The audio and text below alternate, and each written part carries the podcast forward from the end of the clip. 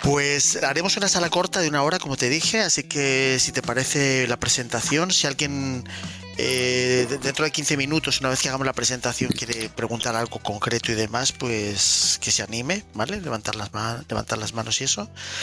Y es una introducción al Lightning Network, así que buenas noches a todos. Eh, abrimos una sala de estas de incógnito del rincón de Bitcoin cuando nos dejan, ¿no? Un poco espontánea. Eh, vamos a hablar de la Lightning Network como prometimos hace bastante tiempo. Y nos encontramos, espérate que siempre me gusta decirlo por referencia, en el bloque 757.414 de Bitcoin, que para el que lo escuche, yo que sé, cuando sea, pues tiene una referencia, digamos, casi exacta del momento en que empezamos a hablar, ¿no? Y nada, y eso, eh, Gaizka Gonzalo, si queréis interrumpir en cualquier momento, pues perfecto, ¿no? Sabes que hace unos meses eh, hablamos sobre eh, la Lightning Network y en esta ocasión yo quería, en tres episodios así muy rápidos, un poco ahondar en más en los aspectos técnicos de cómo funciona realmente. Un poco me he peleado con todas las... Eh, con varias de las de las eh, de lo que existe digamos en el mercado de código abierto para montar digamos un, uno de Lightning para hacer pagos canal abrir canales etcétera y tal con lo cual yo creo que es más fácil un poco explicar y además avisar sobre los posibles errores que puede cometerse para que no se cometan, ¿no? Yo creo que es importante verlo, ¿no? Eh, por empezar así muy rápido, la Lightning Network lo que ofrece es eh, y por qué nace la Lightning Network. Nace del hecho de no querer ampliar los bloques de Bitcoin que es lo que, como sabéis, se hizo hace unos años en la famosa guerra de bloques con Bitcoin Cash y demás, para mantener la descentralización. O sea, eh, hay un grupo en Bitcoin que creemos firmemente que cuanto más pequeño sea el bloque y se mantenga los 10 minutos por bloque, pues se garantiza la descentralización. O sea, estamos en una época en la que con 397 gigas tenemos toda la historia de Bitcoin de estos últimos 13 eh, años, desde aquel enero del año 2009. Y es verdad que si lo haces lentamente te tocaría esperar aproximadamente unos 3-4 días para descargarte toda la blockchain, para montar un nodo desde cero pero lo puedes hacer. Quiero decir, todos los nodos están sincronizados, ¿no? Y, es lo que pasa con muchas otras blockchains, que no consiguen sincronizarse por dos razones. Porque la distancia entre los bloques es muy pequeña, de apenas segundos en muchas de ellas, y porque la blockchain tiene un tamaño enorme, ¿no? Algunos de los forks de Bitcoin de aquel año, del 2017 y tal, por ejemplo, están, están alcanzando los 9 terabytes con lo cual ya deja muy alejado de cualquier persona el mantener un nodo, ¿no? Mientras que yo, por ejemplo, en esta última semana para esto de la LN he montado tres. Y en realidad no cuesta tanto mantener un nodo. O sea, hay muchas formas de hacerlo. Veremos en estas tres salas que, haremos que se puede hacer pues desde un pequeño dispositivo que se llama la Raspberry Pi en casa con un disco duro. Eh, se puede hacer también con un pequeño servidor y en realidad no, no tiene un coste. Pero también hay aviso para todo el que esté aquí, eh, no tiene un beneficio ahora mismo a corto plazo, ¿no? Hay trucos, quiero decir que se puede jugar con la liquidez, hay gente que si le prestas bitcoins, pues te ofrecen eh, parte de las fees que ellos generan por el tráfico en la Lightning Network de pagos, pero tenemos que reconocer que la Lightning Network todavía es muy pequeña. O sea, hemos, hemos pasado los 5.000 bitcoins de capacidad en, lo que son los canales públicos conocidos y eso todavía es muy poca cantidad, ¿no? Y todavía sorprende que hay mucha gente que no lo conoce, ¿no? Yo creo que todavía muchos coincidiréis conmigo que hay mucha gente que piensa que Bitcoin es muy lento, que hay que tardar seis confirmaciones, que es aproximadamente una hora o un poco más de una hora, dependiendo de la velocidad a la que vayamos en la confirmación de los bloques. Y todavía sigue esa, esa, esa, esa idea, ¿no? La Lightning Network nace en el 2018 y realmente hasta el año pasado no empieza a hablarse más de ella como forma de hacer pequeños pagos entre, individuos, ¿no? ¿Y en qué consiste? Bueno, esta sala se supone que ya la gente sabe un poco lo que es Bitcoin, ¿no? O sea, quiere decir, cómo funcionan las transacciones, cómo tú firmas con la llave privada de una correspondiente llave pública con unos balances que son los famosos UTXOs para enviárselo a otra persona, firmas criptográficamente y entonces pasas el balance hacia otra dirección pública y el poseedor de la llave privada de esa dirección pública pues puede a su vez pasarlos y distribuirlos a otras direcciones y demás, ¿no? Bueno, pues la Lightning Network viene a ser un poco lo mismo. Lo que pasa es que se hace en dos firmas de dos entre dos personas que están dispuestas a abrir un, un canal, un canal con una serie de bitcoins, ¿no? Digamos, para ofrecer una liquidez en esa segunda capa que conocemos como la Lightning Network. Eh, hay unas, una cosa que se llama Bolt, que es la, la, base de, digamos, de cómo funciona la Lightning Network.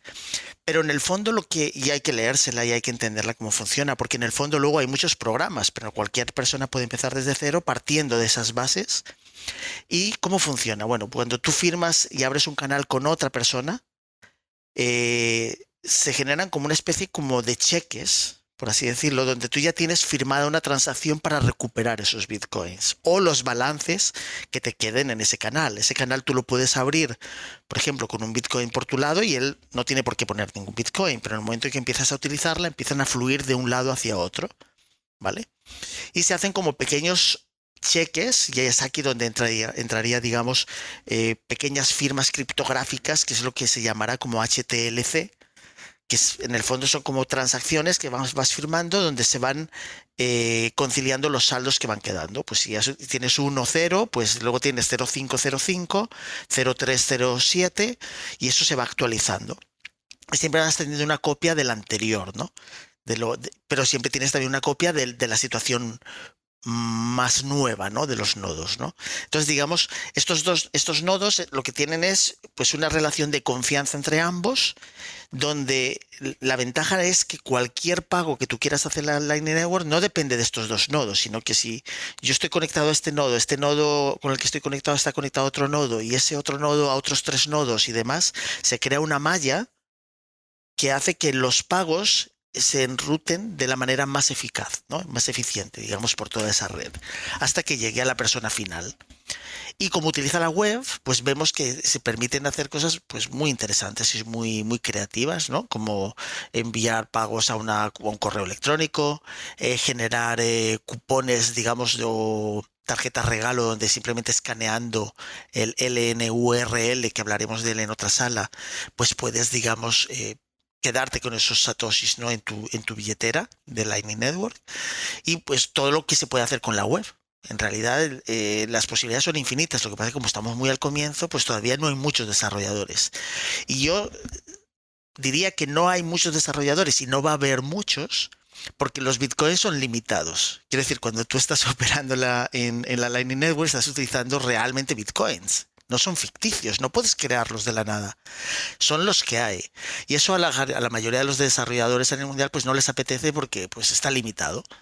No sé si me explico. Quiero decir, al fin y al cabo no hay un rendimiento tan claro se hace más para proteger el layer, para facilitar los pagos entre personas que sean automáticos y digamos un poco con El Salvador, que es el que le da un empujón a la Lightning Network y ahora cada vez más personas que se dan cuenta de que existe una forma de conciliar pagos más pequeños sin tener que utilizar la blockchain principal, con lo cual se ha descargado la blockchain principal y vemos como eh, ya no da miedo hacer una transacción porque se está pagando pues 190 satoshis, eh, 200 satoshis, si quieres que salga en el siguiente bloque, a lo mejor tienes que pagar 700 satoshis, 900 satoshis, ¿no? Entonces, digamos, se, ha creado un doble efecto muy interesante, ¿no? De, de seguir, eh, de descargar la blockchain principal y hacer pagos, pues digamos, que se van en esa malla universal. Hay una página web que es U 1ml.com, eh, donde en las herramientas podéis ver un mapa de lo que ocurre, ¿no? Y ves el tamaño de los nodos, pues hay nodos muy importantes como el de Kraken, Bitfinex, LNBig y demás, pues que concentran gran cantidad de bitcoins creando canales, pero luego tienes muchísimos canales por todas partes. Y aparte, la Lightning Network utiliza la red Tor, con lo cual facilita mucho más la, privacidad de las transacciones. ¿no? Y ha generado un efecto muy interesante. Cada persona que monta un, nodo, en el, fondo, en el fondo, como está montando un nodo completo de Bitcoin para poder funcionar en la Lightning Network, pues está fortaleciendo y descentralizando mucho más el libro de balances de, Bitcoin. Entonces, digamos, estamos en esa etapa. ¿no? Entonces, probando diferentes aplicaciones es verdad que es complejo. O sea, quiero decir, para una persona que nunca haya manejado un servidor, instalado aplicaciones, utilizado GitHub, eh, pues le puede parecer, eh, digamos, complejo. Pero si una persona quiere meterse a entenderlo, la ventaja que tiene es que, digamos, el estándar que hemos dicho, lo, lo, que se debe, digamos, respetar en esas transacciones, las firmas de las transacciones y demás, es muy básico. Entonces cualquier persona puede elegir aquello que se acerque más al código de programación que le gusta y demás. Yo, por ejemplo, en uno de los que he instalado, que es algo que no, cuesta nada, es, código abierto y te lo puedes descargar. Bueno, es código abierto, casi abierto todo. Hay parte, una parte cerrada, que es el de Get Umbrel, que no es el que más me gusta, pero sí que es el que más rápido, digamos, es de configurar todas las aplicaciones que tiene para la apertura de canales, establecer comunicaciones con otros nodos, eh, generar la liquidez y demás, ¿no? y es, digamos, muy visual y muy fácil para la mayoría de la gente. Aparte utiliza la Rector y demás, con lo cual también está muy bien, ¿no? Y yo no lo recomendaría, pero sí que es verdad que más, sería el más interesante para, digamos, romper el hielo y una persona pues sepa, bueno, que va a funcionarle de primeras, ¿no? Lo que pasa es que si cualquier cosa se rompe, va a tener que, va a tener muchos problemas, quiero decir, porque las cosas son muy dependientes unas de otras y no todo el código está abierto con Umbrel. ¿no? Eh, de los propios desarrolladores de Umbrel ha pasado, han pasado a desarrollar una cosa que se llama Citadel. Me parece que la página es Run Citadel, es Run en inglés. Y parece que sí que lo hace completamente abierto, pero este no conseguí que funcionara. Algo no, no me dejaba, digamos, cargar las aplicaciones, probablemente, y, y no sé, puede ser porque están, digamos, todavía muy, es muy de este año, y todavía le faltará algo o no encontré la solución. Y también he montado un nodo, digamos, a pelo, por así decirlo, ¿no? Directamente con, con la con, el comandos de directamente de un servidor Debian que tengo, ¿no? Y ese pues es más es mucho más claro en el sentido que tú controlas todo el proceso cuando abres los canales y demás, pero es menos gráfico y yo creo que estamos en una época en que la gente pues le gusta ver las cosas mucho mucho más gráficas, ¿no?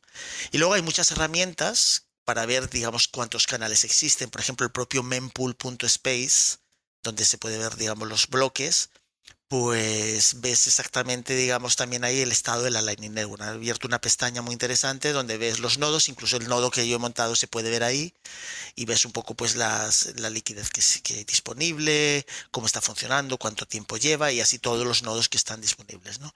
Porque no hay que olvidar que todo eh, nodo de Lightning Network en el fondo es una transacción en la blockchain, en un punto de la blockchain donde se establece una relación entre dos, digamos, dos nodos, ¿no? Que abren un canal de liquidez para que las transacciones sean más rápidas entre, entre las personas que quieren utilizar Bitcoin, ¿no? Entonces partimos de la base de que Lightning Network lo que hace es cree en, una, en un Bitcoin de pequeños bloques de cada 10 minutos y una descentralización basada en, la, en que haya más, más nodos, ¿no? Pero hoy por hoy no ofrece ningún rendimiento. O sea, no, no hay una ganancia, ¿no?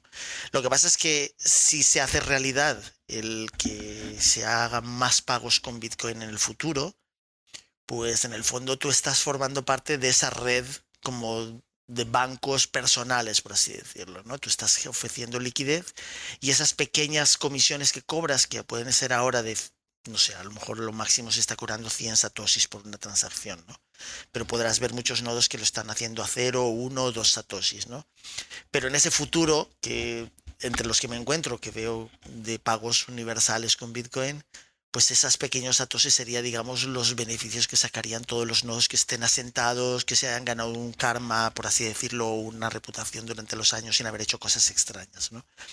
Porque es verdad que cuando estas dos personas hacen una transacción, si uno de los nodos, por ejemplo, está montado en un servidor y se le cae, y se queda fuera de servicio durante un tiempo. El otro nodo, como ya está firmado previamente al ser una transacción que son dos firmas de dos, pues se perdería los bitcoins para siempre, ¿no? Entonces, hay una cosa que está firmada previamente que permitiría a uno de los nodos todavía vivos reclamar todo lo que estuviera en ese último momento, ¿no? Pero podría no reflejar el saldo real, con lo cual podría robarle al otro nodo sus bitcoins, ¿no? Aquí no entraríamos en, qué pasaría si se hiciera de manera, se hiciera aposta, un ataque a un nodo concreto por grandes cantidades de Bitcoin, porque además yo pienso que los nodos cuanto más pequeños dentro del mínimo mejor. Primero porque estamos en una etapa donde todavía todo se puede romper. Es como al principio de Bitcoin cuando la gente se equivocaba y no sabía que los bitcoins se enviaban a una dirección de cambio y esa dirección a lo mejor no tenía la llave privada y entonces se perdían para siempre, ¿no? Como el famoso que envió eh, 8.900, un bitcoin y los 8.999 de cambio los perdió para siempre porque no sabía que se iban a una dirección completamente nueva y no guardó la llave privada de esa dirección, ¿no? Pues aquí un poco con la Lightning Network estamos en esta etapa donde todavía da mucho, da mucho reparo el que se pueda romper algo, ¿no? Y hay que andar con mucho cuidado. Entonces yo creo que es mejor eh, pequeñas cantidades. Yo eh, estamos hablando de una liquidez de unos 7, 10, 17 millones de satoshis no más, para que, digamos, un poco ver cómo funciona, ¿no? Y un poco generar de cierta confianza, que no se cae el servidor, que no pasa nada con los canales que has abierto, etcétera, ¿no? Pero como experimentación y para hacer pagos, para alguien que quiera, por ejemplo, tener una tienda propia y cobrar con BTC Pay, por ejemplo, pues la integración es fantástica, ¿no? Además, el nodo te permite hacer todo sin tener en tu propio servidor o en, eh, que puede estar en casa en un servidor que tengas en cualquier centro de datos, con lo cual la propia exploración de los bloques es también privada, ¿no? Y todas las cosas que puedes hacer, pues yo creo que es la imaginación es el límite, ¿no? Eh, tarjetas precargadas con satoshis que una persona puede reclamar con NFC, eh, en un aparato universal o con un teléfono que sea, digamos, eh, que acepte este tipo de conexiones, ¿no? Y eso sería, digamos, un poco eh, una visión general, digamos, de, lo que es la Lightning Entender que es, una transacción en la, en, la, blockchain principal que se llama un punto, digamos, donde se abre ese canal. Y a partir de ahí, digamos, empieza a haber un flujo de liquidez que no solo se queda en esos dos nodos, sino que si son públicos, pues participan de una red general de transacciones que además, como decía al principio, hemos llegado ya a más de 5.000 bitcoins. Cuando hablamos la primera vez estábamos, yo creo que apenas habíamos cruzado los 3.000 bitcoins, con lo cual el crecimiento es bestial. Vamos a llegar a un 100% de crecimiento en la Lightning Network en menos de un año y poco. Y cuando la gente vaya viendo más posibilidades y como esto que he dicho de tarjetas prepagadas, cupones, pagos recurrentes, etcétera, pues yo creo que habrá una, una gran explosión en cuanto a esto, ¿no? No sé si Gaizka, Gonzalo, voy muy rápido, o tenéis alguna pregunta en concreto ahora, o teníais alguna pregunta de antes que queráis hacer un poco para, para hacer una pequeña pausa, o alguien eh, del público quiere comentar algo o preguntar algo que tenga duda. No, yo te estoy aquí escuchando atentamente porque es una pasada cómo controlas todo el tema.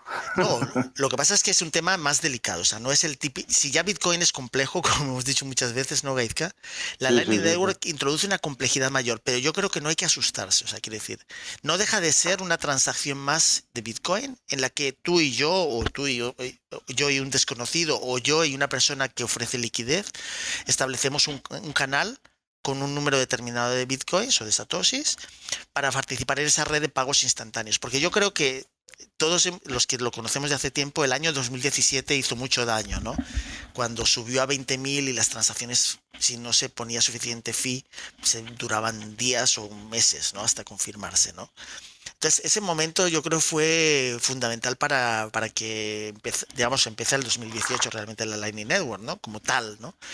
Porque había que ofrecer una solución.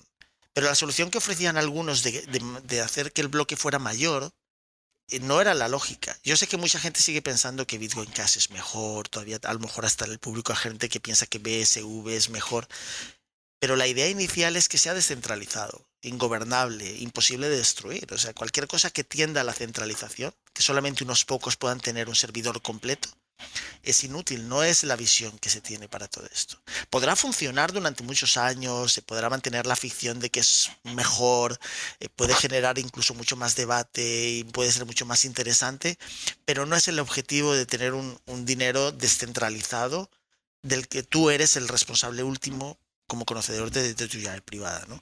Yo creo que las otras salas ya me habré hartado de, decir lo mismo, ¿no? de, eh, de por qué Bitcoin tiene un valor sobre lo demás, que es el hecho de que tú puedes controlar en tu billetera privada, pero que desgraciadamente la gente pues sigue dejándolo en los exchanges y no lo utiliza de, individuo a individuo, ¿no? Pero, yo, pero terminará ocurriendo y yo lo comparo mucho con, con, Internet en sí mismo, ¿no? Internet, por ejemplo, eh, los años 90 pues era pesado, había que pensárselo mucho para bajarse los archivos, la velocidad no se veía que fuera realmente a superarse, se tenía una intuición de que iba a ser mejor y tal, pero todo estaba todo muy... Eh, de hecho, en el año 2000 mucha gente pensó que Internet iba a desaparecer, ¿no? Fijaos, ¿no? Y que algo que parece imposible de pensar ahora, ¿no? Pero llega un momento cuando, digamos, la evolución de la fotografía digital, el, los smartphones, que hace que cualquier persona tenga un dispositivo que le permite navegar a unas velocidades espeluznantes, ¿no? Que hace que Internet se convierta en lo que apenas estamos viendo hoy, ¿no? Entonces tendrá que haber un evento parecido. Lo que pasa es que el tema del dinero es mucho más peliagudo. ¿no? Estamos hablando aquí de un, de un bastión que es el bastión del control económico, ¿no? de la actividad económica de los países, de la riqueza, y por tanto va a costar mucho más. Va a costar mucho más, pero habrá algún evento, ¿no? ¿Verdad, Jaizka? Sí, no, que es una, o sea, un desafío a todo lo establecido, vamos, a que es una guerra en condiciones. y además es que como los sucesos esto también se compara mucho con las ciudades. El diseño de las ciudades es muy lento, porque las ciudades crecen muy despacio, ¿no? Si hablamos desde el punto de vista de la arquitectura. O sea, las ciudades no se transforman de la noche a la mañana, hay que construirlas, hay que cambiarlas. Y los cambios son muy, muy difíciles, ¿no? Cuando Haussmann en París destruye, digamos, todo el centro, para evitar, digamos, que se le amotinara a la gente y hizo calles anchísimas y tal, ¿no? Para facilitar la entrada de, de, la, de las fuerzas del orden. Esas transformaciones de las ciudades costaron mucho, ¿no? Costaron sangre y fueron decisiones napoleónicas, ¿no? Al fin y al cabo.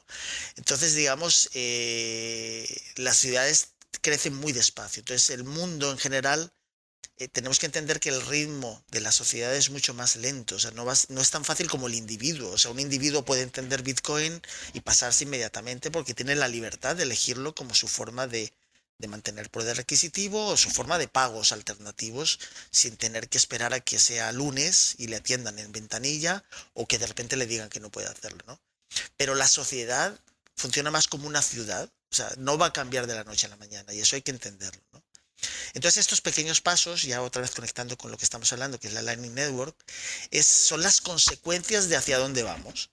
Lo que pasa es que todavía no estamos viendo todo lo que va a ocurrir y las cosas nuevas que tendrán que aparecer para que eso sea una realidad, ¿no? Porque como dice mucha gente, hay personas que no van a ser capaces de entrar en la complejidad tecnológica que significa abrir un nodo, eh, programarlo ya, ya, utilices Rust, utilices eh, C o utilices Python, da igual lo que utilices, siempre va a tener una complicación y, y el tener que entender cómo funciona, ¿no? Pero mucha gente no tiene por qué llegar a ese nivel. Tú cuando haces un pago, como dice muy bien mucha gente, con una tarjeta de crédito, ni, no sabes cómo funciona. Y además, aunque supieras cómo funciona, tampoco puedes hacer absolutamente nada. No te sirve de nada saberlo, ¿no? Porque tu objetivo es el hacer, eh, hacer un pago, pues porque estás comiendo, o porque quieres hacer un viaje, o porque quieres pagar por un producto o un servicio, ¿no?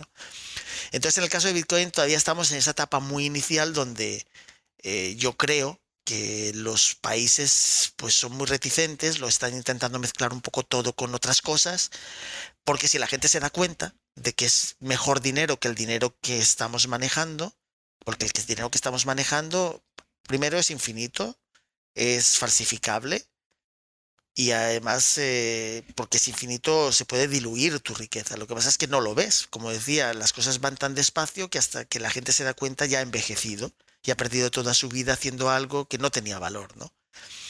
Y, otra gente que está más cerca de la impresora, pues se aprovechan de eso, ¿no? Entonces, sin hacer absolutamente nada, pues acumulan riqueza a base de, pues tenemos el caso de Warren Buffett y demás, gente que la gente suele idolatrar, pero en el fondo ha hecho dinero con el dinero, ¿no?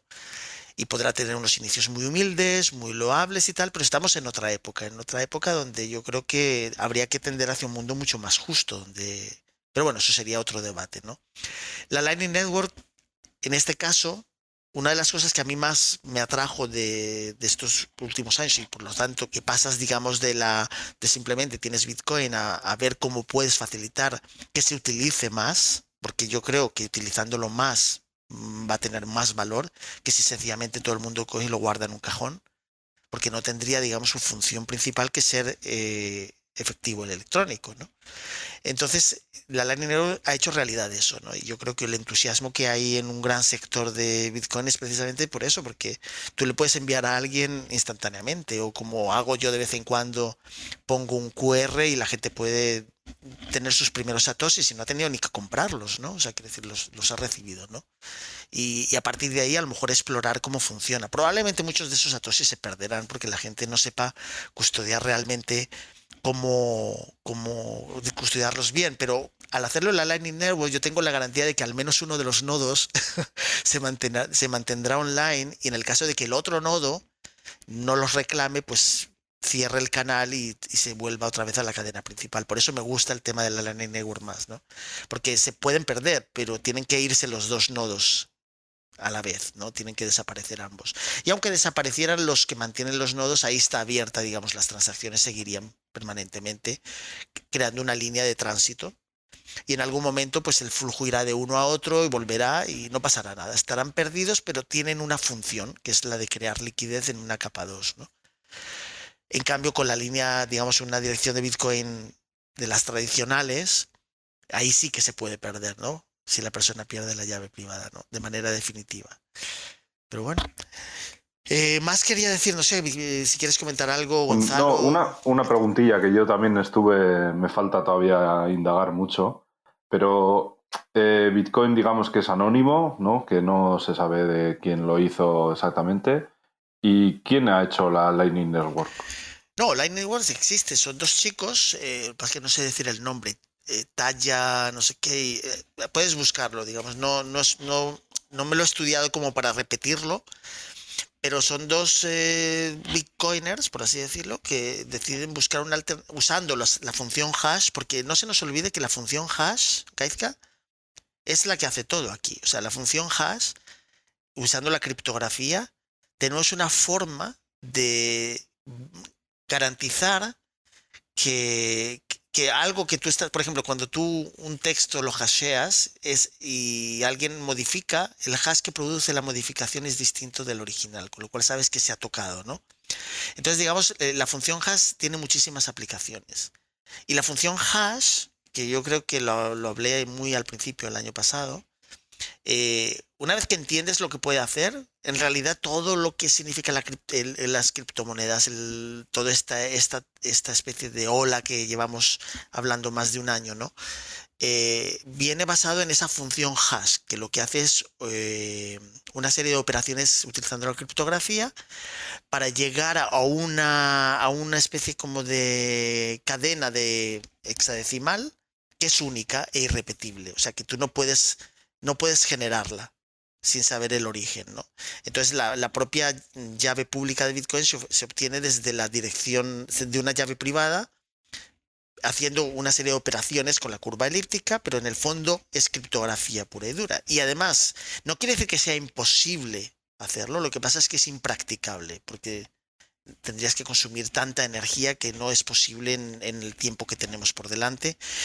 Y es ahí donde tocaríamos el tema de, la, de, lo, cuántico, ¿no? Quiere decir, si los ordenadores cuánticos van a ser capaces de romper esa, esa ficción de que no somos capaces de romper la criptografía, ¿no? Eso ya lo veremos. Pero estas personas sí existen, la pero porque la Lightning Network es una aplicación de, las, de la función hash, ¿vale? Digamos, en un, cuando tú creas ese canal y creas una, eh, mandas los bitcoins a ese canal, eh, estás utilizando como, como unos cheques firmados, ¿vale? Tú vas firmando cheques como si tú fueras al bar donde te conocen o a la tienda que te conocen y entonces vas comprando y van apuntando, ¿no? Entonces, pues tienes sus, y luego ya cierras el, el, dice, bueno, ¿cuánto he comprado este mes? Bueno, pues tienes que pagar 500 euros has gastado, Gaizka. Bueno, pues venga, te pago y ya cerramos. Eso es lo que hace la Lightning Network. Lo que hace es eh, micropagos y la conciliación final si se quiere cerrar el canal, pero los canales no se tienen por qué cerrar nunca. Yo, por ejemplo, en esta experiencia que he hecho estos, estas últimas semanas, pues he abierto canales y he cerrado canales para ver cómo funcionan. Y he descubierto cosas importantes como, por ejemplo, que en el caso de Umbrel, las palabras no siguen el, el estándar de la BIP 39, que es importantísimo saberlo, porque a lo mejor una persona piensa que esas palabras son las que generan las, eh, las, la dirección de Bitcoin y no son esas, es otra cosa completamente distinta, ¿no? Y hay que saberlo para no llevarse un disgusto, ¿no? Por si tú quieres tener también acceso a esas a, esos bitcoins en otro sitio, porque en el caso de que pasara algo, ¿no? Digamos que, que tiene una serie de especificaciones distintas, pero en el fondo es crear un canal depositar unos bitcoins y empezar a, facilitar, digamos, las transacciones en esa malla de muchos, de muchos canales intercomunicados, ¿no? Yo creo que en algunas de las fotos que se, que se pueden ver de cómo funciona el Lightning se ve que es una malla enorme de montón, de miles de, nodos intercomunicados generando liquidez en uno y otro sentido, que facilitan que cuando se envía a una persona 1200 satoshis se pueda llegue. ¿Qué es lo que pasa? Como todavía la capacidad es limitada, pues tú no puedes hacer grandes transacciones. O sea, por ejemplo, si quisieras enviar dos, tres bitcoins, tendrías problemas, ¿no? Yo creo que ahora mismo eh, el límite está en los... Para, de, una, de una manera segura, entre uno o dos millones de satoshis puedes hacerlos.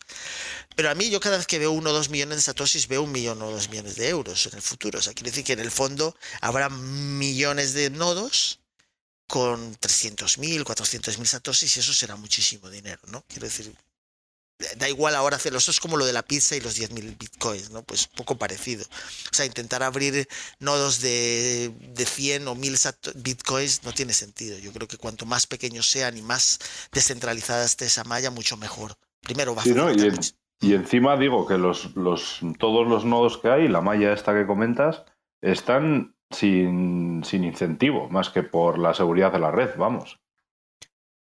Es curioso. O sea, en el mundo en el que vivimos, que digamos el interés económico, el, dinero mueve todo, ¿no? Pues aquí se ve una red enorme con gente que no, que no gana nada con, por ello, vamos. No, los grandes nodos sí ganan los, eh, la comisión por las transacciones. O sea, tú haces todas las transacciones y cobran 5, 10, 12 satoshis, pues multiplica. ¿Vale? O sea, quiero decir, si, son nodos por donde pasan todas las transacciones, que suele ser Bitfinex, Kraken y demás, o Blue Wallet, ellos sí que se están llevando una pequeña tajada, pero no es significativa, ¿no? no, por eso, eso, eso voy. O sea, que me refiero que 200 atosis o tal para los dinerales que se mueven por ahí, pues que no es un, un interés propiamente económico, que es más por, pues por la red, por la seguridad y por descentralizar, ¿no? Efectivamente, está, digamos, en una época, en una etapa donde se hace más por, para que se vea que pueden hacerse pagos instantáneos, ¿no? Digamos que cuando en el 2017 yo quería transferirle a alguien y tardó mucho tiempo, pues me llevé un, pues te llevas un chasco, ¿no? Quiere decir, oye, mira, que te voy a enviar bitcoins y la persona esperando dos, tres semanas, ¿no? Pues te quedas con, una sensación absurda, ¿no? Decir, bueno, ¿qué, he hecho, no? Algo está pasando aquí, ¿no? Y de hecho eso fue lo que llevó a los famosos forks. No sé si me explico. Quiero decir, toda la historia de Bitcoin eh, no es que esta gente sea mala y hayan hecho unos forks, es que pensaron que haciendo el bloque más grande sería mejor. Igual que, por ejemplo, la historia de Dogecoin y Litecoin. Litecoin lo que hace es reduce a dos minutos y medio los bloques, ¿no? Y, piensa que así lo va a hacer mucho más rápida, porque tal, ¿no? O Dogecoin dice, bueno, eh, son ilimitados los Dogecoins que van a existir y además también son eh, más frecuentes, ¿no? Entonces, digamos, piensan que modificándolo va a ser mejor. Pero obviamente, ¿qué es lo que hacen? Se convierten en cadenas enormes y sin ningún sentido donde no puedes sincronizar. Porque los 10 minutos entre bloque y bloque son fundamentales para la latencia de la red global, que todos los, todos los nodos estén sincronizados, si no tú nunca podrías sincronizar el nodo, ¿no? Y, le pasa, por ejemplo, a Ethereum, hacer un nodo completo de Ethereum pues me parece que Infura tiene uno y otro por ahí, ¿sabes? Porque ya son enormes, tienen que estar constantemente sincronizados. Cada pocos segundos sabes que hay un, hay una, un nuevo bloque, con lo cual eh, nunca tienes uno en, en, la cúspide, pero en Bitcoin tienes el 99,9% siempre sincronizados y eso es fundamental para evitar el doble gasto. Y en otras cadenas, ¿qué es lo que pasa? Los bots tienen éxito porque pueden hacer un front running de cualquier transacción precisamente porque no están sincronizados. Y entonces digamos que es algo muy sutil que a la gente se le escapa, pero que hace que no tengan ningún sentido las demás. Frente a Bitcoin, por ejemplo. Ha subido Padre, pone aquí, Padre Cripto. Padre, Cripto, muy buenas noches. Hola, ¿qué tal? Hola, ¿qué tal? Hola Antonio, muchas gracias por tu explicación. Tengo una duda respecto al tema de la descentralización en la Lightning Network. Has explicado que sobre esta malla ¿no? que permite eh, a dos personas enviarse eh, Bitcoin a través de la Lightning Network sin tener un canal abierto entre ellos, ¿no? a través de dando saltos entre nodos intermedios. Y eso me recuerda mucho cómo funciona Internet también, ¿no? Como los paquetes TCP/IP se enrutan a través de diferentes eh, eh, routers para llegar a su destino. Pero lo que pasa en, Internet es que tu incentivo es estar conectado a un, a un nodo muy popular o muy, muy fuerte para poder llegar cuanto antes a esa página, ¿no? Con menos latencia. ¿No pasaría lo mismo en, eh, la Lightning Network si se populariza mucho? Sí, efectivamente ese es el debate que hay ahora, que los grandes nodos cada vez se hacen más grandes, ¿no? Y todo el mundo se quiere conectar a ellos para tener garantías de que se va a enrutar mucho mejor su, transacción y no va a quedarse, digamos, sin, sin, ejecutarse. O sea, realmente la Lightning Network está en una etapa donde se está definiendo, ¿no? Pero yo no lo veo como un problema. Quiero decir que como también puedes abrir canales privados y y demás, quiero decir, veremos cómo evoluciona. Es un poco como lo que decía de los exchanges. Al final la gente compra bitcoins en exchange y no tiene bitcoin, pero creen que tienen bitcoin, ¿no? Pues un poco si mm. la Lightning Network al final se convierte en lo que comentas tú, pues, pues estaría mal, pero no, pero no sería tan diferente de nuestra realidad, por ejemplo, con las páginas web y los servidores. Pues una persona cuando escribe en Twitter, Twitter gobierna, digamos, todos los datos, ¿no? No es descentralizado, cuando hay otras opciones descentralizadas, pero no son tan populares, ¿no? Sí, no sé, me imagino un, si todo funciona así, me imagino un futuro en el que no tendría mucho sentido eh, tener canales entre personas, sino que simplemente con conectarte al canal de, de Binance o Kraken o cualquiera de estos, ya tengas conectado a casi cualquier persona en el mundo. Y de fondo, pues allá, pues eso, nos tienen canales y punto, ¿no?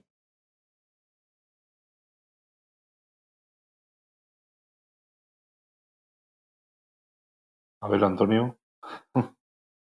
Ah, perdón, estaba, pensaba que estaba hablando y me había puesto en mute. Eh, yo no lo veo un problema, pero, pero sí se está discutiendo ahora y forma parte del debate sobre qué está pasando con la algo así. Ya veremos cómo, cómo evoluciona, ¿no?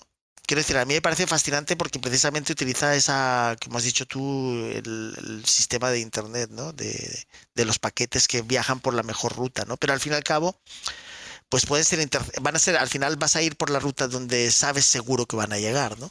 Tienes toda la razón en eso. ¿Gaizka? Nada, estoy aquí a la escucha. No sé, me parece que había eh, alguna pregunta, había alguna pregunta por aquí, espérate.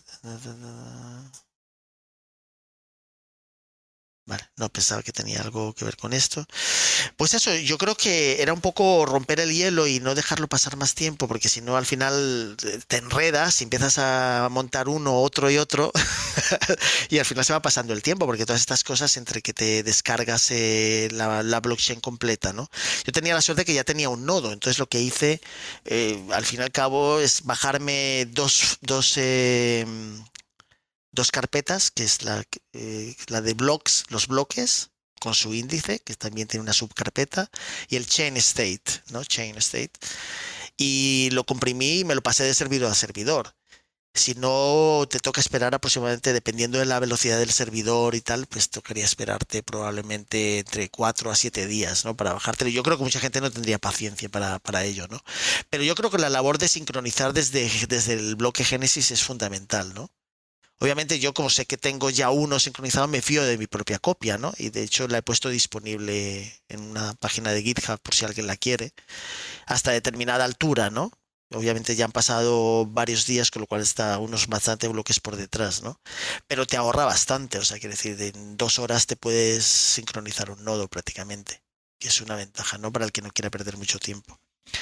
Y yo con eso, yo creo que cerraríamos hoy. Gaizka, también es bastante tarde. Y era un poco lo que quería hacer, romper el hielo y las próximas salas sí ya serán un poquito, un poco más técnicas, entrando un poco en las aplicaciones que existen para, para abrir los canales y demás. Pero yo una de las cosas que pienso es que como no tiene incentivo, en realidad muy poca gente se lanza Además tienes que congelar ahí bitcoins y mucha gente ya sabes que le gusta jugar con ellos, ¿no? Hay mucha tendencia al trading últimamente y, a la gente pues, le gusta más jugar con ellos intentando perseguir, ¿no? Al que tener cada vez más satosis, como decíamos en algunas de las salas, ¿no? Y entonces el mantenerlos ahí quietos, pues no creo que mucha gente esté muy dispuesta. Pero a mí me parece que el, facilitarlo y tender una línea más de, enlace y, no sé, y mantener un nodo a ver cuánto tiempo dura, ¿no? Espero que dure bastante ahí y que sirva para que haya, gente que pueda utilizarlo también como transición. Obviamente al final terminaré conectándolo también a nodos más grandes, como decía Padre Crypto, ¿no? Pero también porque para facilitar, digamos, que sea más fácil las operaciones, ¿no? Pero bueno. Eh, no sé si hay algo más, Gaizka, o alguien en el público tiene alguna pregunta concreta o algo que quiere que, que resolvamos en la próxima sala más técnico y tal. Yo creo que con esto queda dicho todo, ¿no? Quiero decir, sí, a modo de introducción, ¿no? A modo de introducción. Que no hay que asustarse, no es nada del otro mundo. Sigue siendo Bitcoin, no es una cosa distinta a Bitcoin, o sea, está directamente enlazada con la blockchain principal. De hecho, la apertura de un canal es una operación en la blockchain que queda ahí grabada, digamos, y se ve, pública y la vuelta, digamos, el cierre de ese canal vuelve otra vez a la blockchain principal, ¿no? Con los correspondientes costes que pueda tener en su momento. Lo que pasa es que la blockchain ahora está baratísima, o sea, quiere decir yo, salvo momentos de crisis que la gente se pelea por llegar al próximo bloque y entonces pagan a lo mejor 15.000 satoshis, 20.000, 30.000 satoshis. Hay gente muy burra. Yo creo que lo hacen porque quieren eh, darle un incentivo a los mineros, ¿no? Pero que tampoco pasa nada por esperar una hora, ¿sabes? Dependiendo de la prisa que se tenga. Yo, por ejemplo, si tengo que hacer un, pago de algo, sí que me gusta entrar en el próximo bloque y entonces calculo, digo, si está en 7, 8 eh, satoshis, V satoshis, ¿no? Eh, por la transacción, pues le pongo 12 o 13, que tampoco pasa nada, ¿no? Y entonces suele entrar en, en menos de 10 minutos, ¿no? Pero si no se tiene prisa, pues es esperar, especialmente con la Lightning Network. Para abrir un canal, la gente es muy, muy rata, entonces pone 1.3, ¿no? Para que no sea 1 y se quede indefinidamente y que, bueno, supere a las que han puesto solo el 1, ¿no? Y a veces pues suben un poco a 2 y tal, ¿no? Y con eso yo creo que nos emplazamos para la próxima. A ver si la puedo hacer la próxima semana, Gaizka. Sí. Y ya lo que haría es por el grupo de Telegram pasar eh, un poco como un guion, ¿no? De, las cosas que se, de los programas que se van a comentar, digamos que se utilizan, la apertura de un canal, eh, cómo, cómo funciona exactamente, ¿no? Cómo, qué, qué, haces, ¿no? Una vez que tienes ya tu nodo y tienes tu instalado el, el programa de Lightning Network que hayas elegido, qué pasa ahí, ¿no? Que, cómo te comunicas con otros nodos, cómo estableces esa primera transacción, cómo creas liquidez y cómo haces un equilibrio de la liquidez, ¿no? Porque el ideal es tener liquidez en varios canales, tanto de entrada como de salida, para poder recibir pagos en tu nodo y poder emitirlos, ¿no? Quiere decir, si tú solamente abres canales, solamente puedes enviar satoshis, no puedes recibir a tu, propia, a tu propio nodo. Pero en el momento en que tienes también lo que ellos se llama, se llama como inbound liquidity, o sea, tienes en el otro lado, pues también puedes recibir, que es fundamental, por ejemplo, para el que abra una tienda online, ¿no? Tiene que tener capacidad de recibir satoshi, si no todos los pagos le van a fallar si los quiere recibir en su, en su propio nodo de la Lightning Network, ¿no? Y si simplemente quieres utilizarla para pagar, pues te daría igual, bastaría con abrirlos y tener simplemente de salida, ¿no? Pero lo ideal es tenerlo eh, equilibrado. Y luego el que quiera, por ejemplo, explicaremos pues trucos que ahora pueden funcionar para generar, digamos, intereses dentro de Bitcoin, que es muy, es muy raro decir intereses, pero sí, es verdad que hay gente, hay nodos que por dejarles tus bitcoins en esa dirección, que no tiene peligro, porque como hemos dicho, en la dirección, tú puedes cerrar en cualquier momento un canal y no se pueden negar a cerrarlo. ¿Vale? O sea, hay dos formas de cerrarlo. Lo puedes cerrar de como un acuerdo, que es lo lógico, o hay una forma que es que lo cierras y lo cierras. A lo mejor tienes que esperar más, pero se cierra de todas maneras con el, con el último estado de las, de las transacciones. ¿no? Entonces no hay ningún peligro de perderlos. A lo mejor tienes que esperar un tiempo más y lo haces de manera a lo bruto, ¿no?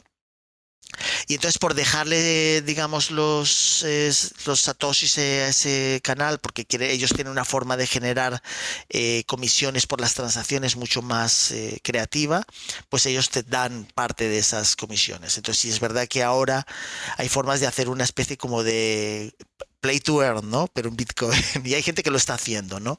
Pero a mí me parece muy aburrido, ¿no? Quiero decir que, y en fondo tienen que estar muchísimas horas y al final cuando se dan cuenta, pues pueden cerrarle el canal también, decir, oye, que no, ¿sabes? Pero sí hay, hay formas creativas de, de, generar, ¿no? Y algunos están permitidos. Hay canales que están pidiendo a gente que les facilite liquidez para tenerlos en ambos sentidos y equilibrar sus canales. Y luego les pasan las cantidades de satoshis que han generado por, por las comisiones. Que ya sabes que hay gente que paga uno, dos, tres satoshis, pero hay gente que a veces paga más, ¿sabes? Cuatro, cinco, diez o cien satoshis, ¿no? Y si eso lo multiplicas por el propio uso de la red en sitios donde se utiliza mucho, pues, pues al final se va componiendo y pues puede ser una cantidad. Lo que pasa es que como todos sabemos que Bitcoin es limitado, pues hay un límite a todo eso, ¿no? Quiere decir que no es como crear tokens infinitos, ¿no? Que también es la belleza que tiene Bitcoin, ¿no? Que, que hace que sea así, que sea honesto, ¿no? En ese sentido, que es, hay lo que hay. Estamos jugando con las piezas que hay, no, no las estamos inventando, no estamos sacando tokens nuevos, tokens nuevos, infinitos, y entonces aquí nadie sabe muy bien cuánto hay, ¿no? Y nada, con eso yo creo que cerramos hoy. Casi, bueno, 12 minutos antes de lo que pensaba, pero para ser introductoria yo creo que es suficiente, ¿no? Sí, sí, sí. No, no, ha estado muy bien, ha estado muy bien, Antonio. Da gusto escucharte. No, un paseo así muy rápido por, por no, esto, pero está bien, está bien. Todo lo que se aprenda y se escuche es beneficioso. Y un poco como nos gusta el Educacrito, pues que la gente pierda el miedo a las cosas, ¿sabes? Quiero decir, bueno, ¿qué es lo que es? Porque la verdad es que yo me sorprendí que todavía hay mucha gente que no sabe lo que es y que no, que no sabe ni que existe. Hombre, la mayoría, diría yo, vamos. Y, y, y, claro, cuando tú estás tan metido en una cosa, piensas que todo el mundo lo sabe y que, que es lógico, ¿no? Pero, pero es que es verdad, no, no, no, lo saben, ¿no? Y entonces un poco aprovechar estas salas para dejarle a la gente que se, se, anime a hacerlo, ¿no? Y a lo mejor mostrarlo con gráficos y tal, sin tener que experimentar con sus propios satoshis y que no pierda nada.